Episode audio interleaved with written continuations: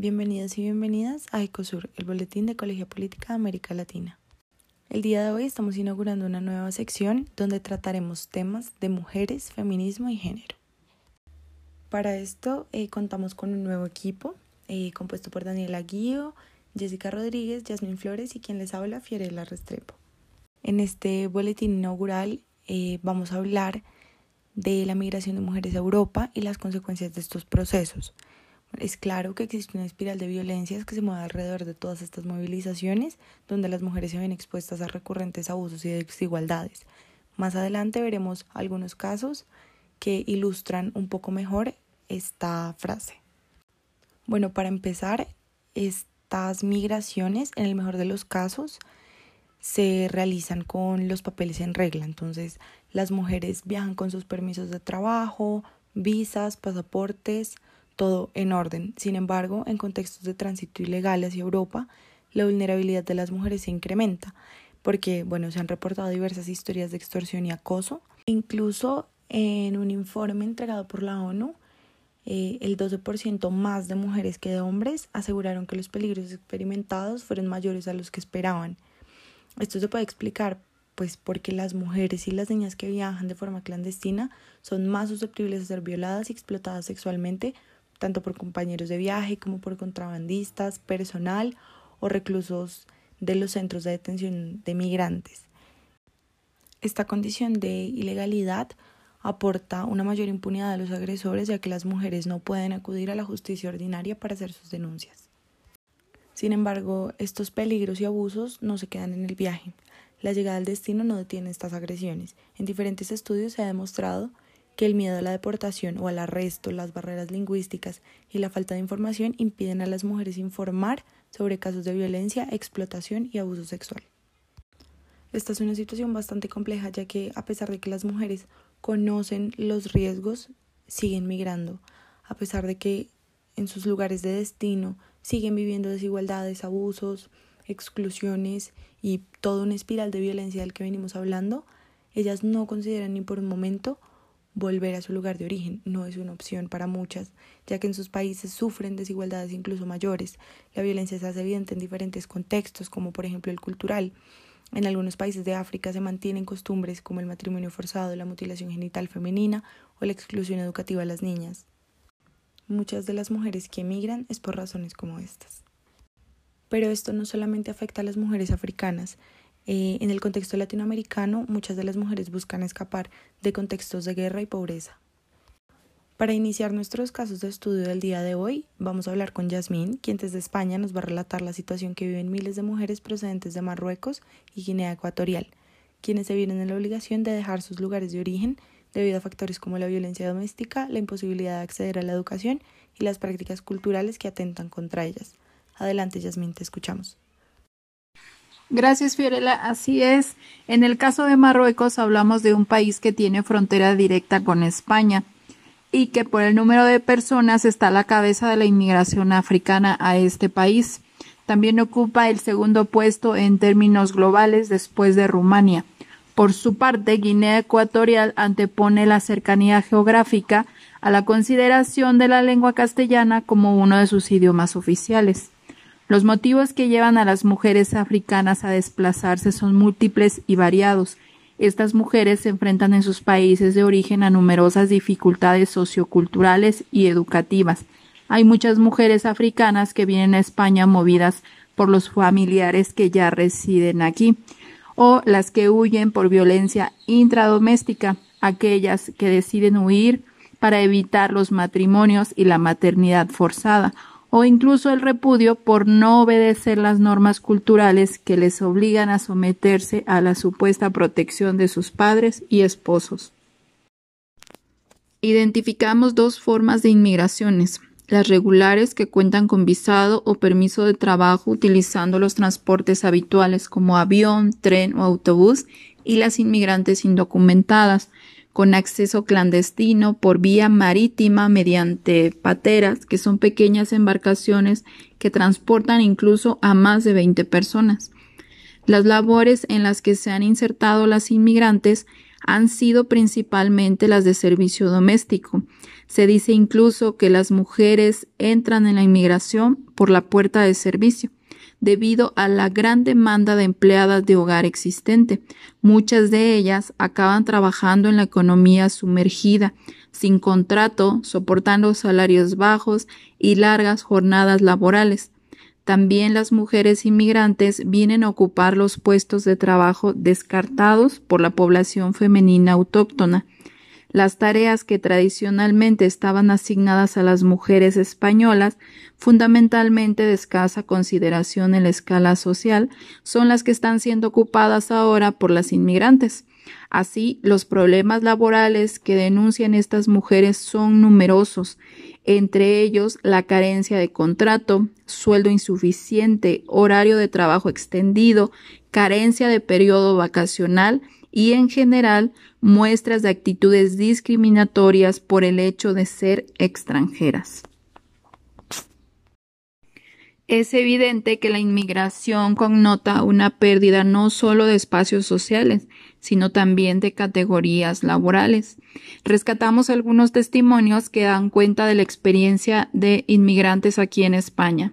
Vivian nos dice, mis padres decidieron enviarme a España para trabajar, mi tía y su esposo me recogieron en una estación de trenes de Madrid y me pidieron que les entregara todos mis documentos.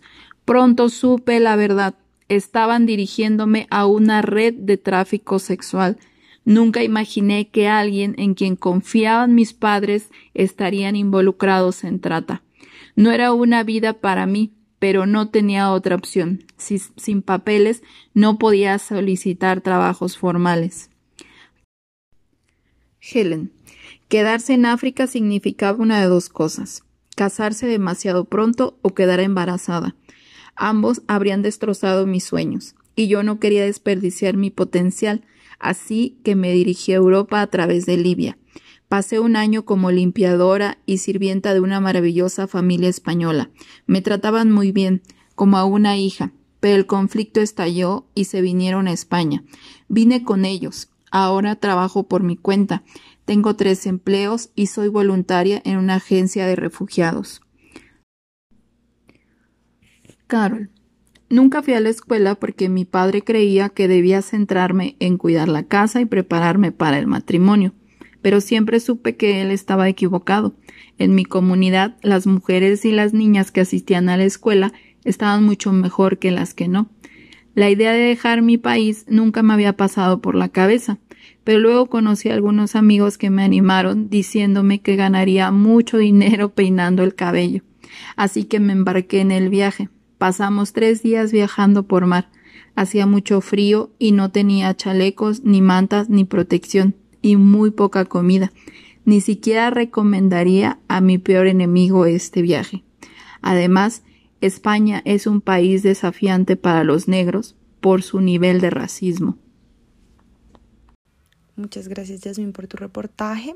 Bueno, es evidente que las mujeres se exponen a una espiral de violencias en su proceso migratorio. En este caso de estudio fue aún más claro eh, que esto no distingue entre mujeres con papeles en regla o indocumentadas, ya que en la mayor parte de los casos las mujeres llegan a realizar labores de cuidado o de bajo rango social. Ahora escucharemos a Daniela, quien desde Francia nos hablará del caso de las mujeres africanas en este contexto donde la situación también es angustiante. Desde Francia encontramos en materia de inmigración, clase, género y etnicidad dos problemáticas que seguramente se replican a lo largo y ancho de todos los territorios. Por un lado, encontramos que las manifestaciones de racismo y discriminación laboral dificultan en demasía el acceso de inmigrantes al empleo y más aún a los altos cargos. Por otro lado, la segregación urbana de la mano del aislamiento y concentración de la población inmigrante en ciudades y barrios determinados que son estigmatizados en Francia es cada vez mucho más latente. Veamos con más detalle sobre el racismo y la discriminación en el trabajo. Con el cambio de la naturaleza de la empresa y el empleo en la década de 1980, el desempleo de la juventud popular se hizo evidente y ya para la década de los 90 la estigmatización de las jóvenes provenientes de la inmigración se produce a través de testimonios individuales de la prensa que se manifiestan por mediación de la discriminación en la contratación. Imaginémonos ahora, ser hijas de inmigrantes, mujeres, afrodescendientes, musulmanes, obreros y de los suburbios en Francia queriendo aplicar ofertas laborales. Este acceso desigual al empleo, incluso precario, es el fruto de un cúmulo de deficiencias o la expresión de un racismo latente. Ahora, extranjeros en el espacio urbano. De facto, la ciudad es y ha sido un lugar privilegiado para la significación de las diferencias. Varios estudios sobre vivienda demuestran que los inmigrantes, a través de la articulación de su triple estatus de mujeres dedicadas al trabajo doméstico y extranjeras, son el objeto de mecanismos segregativos que tienden a concentrarles en ciertos barrios y tipos de vivienda. Un ejemplo es el barrio Chateau Rouge. Es considerado el barrio africano de París. Muchos de los franceses procedentes del norte de África o del sur del Sahara viven allí. Ahora bien, luego de haber mencionado algunos factores que se asocian a la movilidad de la diáspora en Francia, resulta necesario darle lugar a las emancipaciones que se gestan en el marco de la crítica interseccional del sistema capitalista, heteropatriarcal y racista en dicho país. Un claro ejemplo es el MOASI, que significa Mujer en Lingala, un colectivo afrofeminista en Francia creado el 22 de noviembre de 2014, conformado por mujeres cisgénero, transgénero, negras mestizas y afrodescendientes, mujeres ocultadas e incluso marginadas en el seno del campo feminista que soslaya la cuestión racial que excluye a las mujeres negras. Los desafíos de una sociedad blanco-trial, es decir, un sistema en el cual el sexismo es racializado y donde el racismo es sexualizado, han llevado a las activistas africanas y afrodescendientes negras a militar en grupos antirracistas y feministas, porque sintieron la necesidad de federar sus luchas contra el racismo y el sexismo en un marco colectivo que les permitiera superar las estrategias individuales para emprender estrategias de acción colectiva interseccional. Las acciones realizadas por las integrantes del MOASI son diversas y van desde las manifestaciones callejeras a la distribución de alimentos y productos de higiene en los campos de personas migrantes, pasando por la organización y la participación de eventos para compartir conocimientos. De igual manera, crean alianzas puntuales con y entre otras mujeres de los barrios populares, asociaciones que luchan por los derechos de las personas trans y las trabajadoras sexuales, activistas feministas decoloniales, entre las cuales están las feministas islámicas incluso con las asociaciones de las diásporas africanas. Sin duda, encontramos que estas mujeres tienen a su nombre varios artículos de los cuales nombraremos los siguientes para que sean de su antojo. Día Mundial de la Cultura Africana y de los Afrodescendientes, año 2021, en la ventana Casa de las Américas un festival de mujeres negras y feministas desata la polémica en París. En 2017, en el país. El Festival Afrofeminista de París no será prohibido, pero la polémica sigue. En el año 2017, en la vanguardia. Afrofeministas, sabemos emanciparnos solas. En el año 2016, Pícara Magazine. Mujeres afrofeministas defienden su autonomía. En el año 2016, en I Know Politics. Como vemos, la situación migratoria de estas mujeres es similar a la que nos comentó Yasmín. Hay una discriminación y opresión sostenida a las mujeres, no solo basada en el sexo, sino en la raza y la clase. Sin embargo, Daniela nos trae también una visión enfocada a los colectivos afrofeministas que día a día se resisten a esto. Ahora escucharemos a Jessica, quien nos trae el caso latinoamericano, que nos dista mucho de las condiciones migratorias que vimos anteriormente.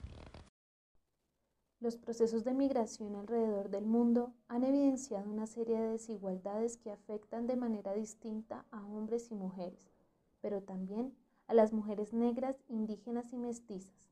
Así como lo mencionó Yasmín, Daniela y Fiorella desde otras latitudes del mundo, me gustaría hacer énfasis en cómo la migración de las mujeres latinoamericanas ha evidenciado también procesos de racialización, estigmatización y violencia hacia las personas que migran. Si bien los flujos migratorios entre América y Europa han sido constantes desde la época de la conquista y posterior colonización, a lo largo del tiempo han variado los motivos y razones en que estos flujos e intercambios se han dado. Sin embargo, hay elementos estructurales que persisten en estas relaciones de intercambio y que están directamente relacionadas con las estructuras de poder que han sido impuestas por la colonialidad, es decir, por las formas de organización, jerarquización y dominación colonial. Asimismo, las relaciones entre raza, género y migración han permeado dicho sistema. Muchas mujeres latinoamericanas que han migrado por decisión o por presión han descrito y documentado su experiencia, mostrando cómo al llegar a su lugar de destino, el norte, por ser mujeres negras, morenas y latinoamericanas, quedan expuestas a un sistema desigual de oportunidades laborales y una sociedad que es abiertamente racista y patriarcal. Amalia Álvarez, una mujer y artista chilena, emigró a Suecia y allí encontró y documentó algunos relatos de mujeres latinoamericanas que también eran migrantes. Estos relatos dieron a un cuerpo a un cómic que se titula Cinco historias de mujeres indocumentadas, que visibilizó cómo las políticas migratorias condenan a las mujeres y hombres por su procedencia, negando el acceso a lugares de trabajo y vivienda digna a aquellos a quienes no cumplen los mandatos establecidos por ocupar un lugar en el que no nació. En uno de los relatos, una mujer latinoamericana es separada de su hija, que nació en Suecia. Por no tener sus papeles, fue obligada a retornar a su país de origen por vivir en la ilegalidad. Otra de ellas, una mujer exiliada que busca preservar su vida luego del asesinato de sus familiares, Pasó por las fronteras europeas luego de muchas violaciones, golpes y torturas. Siguiendo su relato, ella comenta, ¿Sabes qué pasa en las fronteras de Europa, bonita? ¿No lo sabes? ¿Qué has hecho en tu vida que no te has enterado? Por las noches, los choferes y traficantes de personas se reúnen y nos tranzan por sexo, dinero, armas y drogas, los cuatro poderes que gobiernan el mundo. Los bebés son mercancías fáciles de vender Pedófilos y frustrados padres son los clientes. Mafias organizadas y clientes adinerados vienen de toda Europa y esperan ávidos por nuevas mercancías. Las chicas adolescentes a la trata de blancas. En su tránsito a Europa continúa su narración. Con mis paisanos corrimos hasta llegar aquí, extraviados, con miedo a la desconocida libertad, porque ya no sabíamos si existía. Al llegar aquí nos fotografiaron, nos miraron los clientes. Sumadas a estas historias de emigración, otros relatos de mujeres han llevado a describir la exclusión y subordinación a la que se ven obligadas a vivir. El trabajo también es racial y geográficamente diferenciado. El acceso a salarios equitativos entre población migrante y la población nacionalizada es desigual, así como el acceso al sistema de salud y educación. Bueno, el capítulo de hoy nos deja un sinsabor, ya que muchas de las personas entrevistadas, la mayoría, em, en los estudios realizados por la ONU que consultamos para la realización de este boletín, afirman haber pasado por situaciones difíciles relacionadas con no tener suficiente para comer, sentirse inseguro en el lugar donde vive, abusos sexuales, no tener acceso a tratamientos médicos y quedarse sin dinero. Esto es una situación bastante triste. Es evidente que su condición ilegal intensifica la discriminación y explotación por eso, pues desde Ecosur creemos que el estatus de refugiado o refugiada, eh, la obtención de permisos de residencia y la regrupación familiar facilitaría la prevención de nuevas violencias a estas mujeres que se ven obligadas a desplazarse por las agresiones sufridas en su lugar de origen y que, bueno, con su condición ilegal se exponen a nuevas violencias durante todo el camino de mm, pues migratorio. Sin embargo, este es solo el primer paso para, lo, para lograr un cambio. Em, no basta solo con un estatus, tiene que haber un cambio de este mm, proyecto patriarcal en el que vivimos. Eh, bueno, existen un, bueno, un punto en específico que nos parece muy importante tocar antes de cerrar el capítulo y es que em, el día de hoy, presentamos unas mujeres migrantes que se configuran como seres subalternos portadores de historiografías negadas, representantes de voces marginadas y pues son seres habitantes de frontera que por su raza y género han sido excluidos del proyecto de modernidad inherentemente patriarcal y racista. Te acecha una cosa la emigración, te quieren sacar de esa fucking nación.